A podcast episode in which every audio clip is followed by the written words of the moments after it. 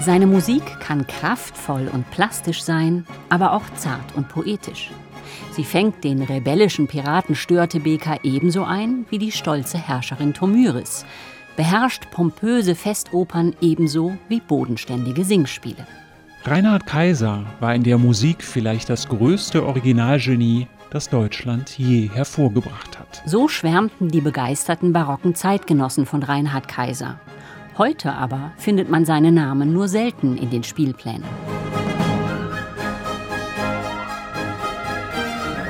Im Januar 1674 wird Kaiser im thüringischen Teuchern geboren und wird schon als kleiner Junge zur Ausbildung auf die Leipziger Thomasschule geschickt. Neben der Kirchenmusik entdeckt er aber bald eine ganz andere, damals noch recht junge Gattung für sich, die Oper.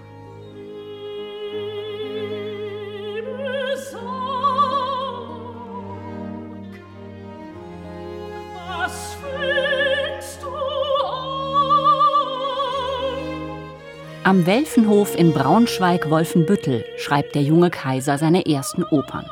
Zur Blüte führt er sein Bühnenwerk dann aber in Hamburg. Dort übernimmt er 1697 mit nur 23 Jahren die Leitung der Oper am Gänsemarkt. Eine ganz besondere Spielstätte. Das erste nicht-adlige Opernhaus auf deutschem Boden. Barockoper ist in der Vorstellung vieler Musikfreunde eher immer klein Kammeroper. Und dabei sind gerade in Hamburg Opern aufgeführt worden, bei denen über 100 Statisten auf der Bühne waren. Es gab lebendige Pferde auf der Bühne. Es war wirklich ein großer Betrieb in jeder Hinsicht, sagt die Musikwissenschaftlerin Dorothea Schröder, eine Expertin für Kaiser und die deutsche Barockoper. Kaiser war ein Komponist, der immer wieder etwas Neues brachte. Und das finde ich, das ist das Tolle an seinen Opern. Er hat sich nie in eine Standardkompositionsweise drängen lassen.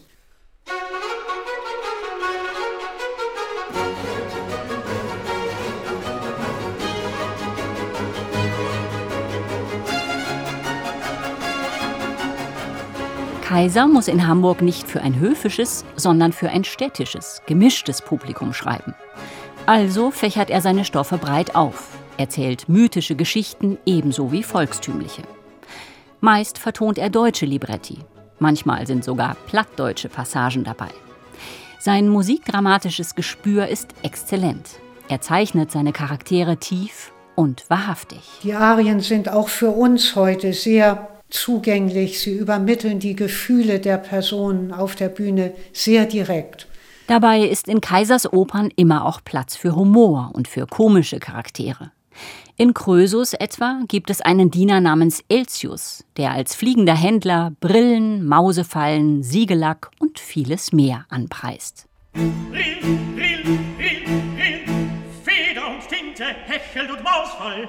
Brill, Brill, Balsam Sulfuris, Tobacco pure.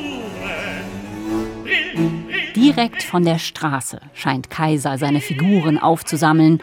Das Publikum liebt ihn dafür.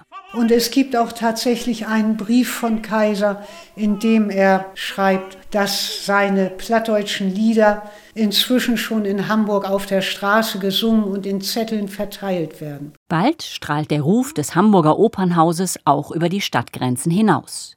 Junge Komponisten kommen an den Gänsemarkt, um dort zu lernen unter anderem Georg Friedrich Händel. Kaiser hat Händel gefördert, indem er ihm das Textbuch von Almira zur Vertonung übergeben hat.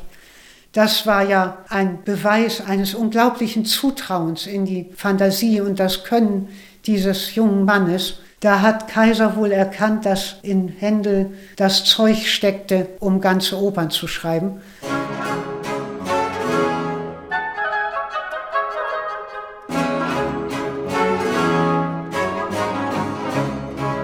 Rund 70 Opern schreibt Kaiser für Hamburg.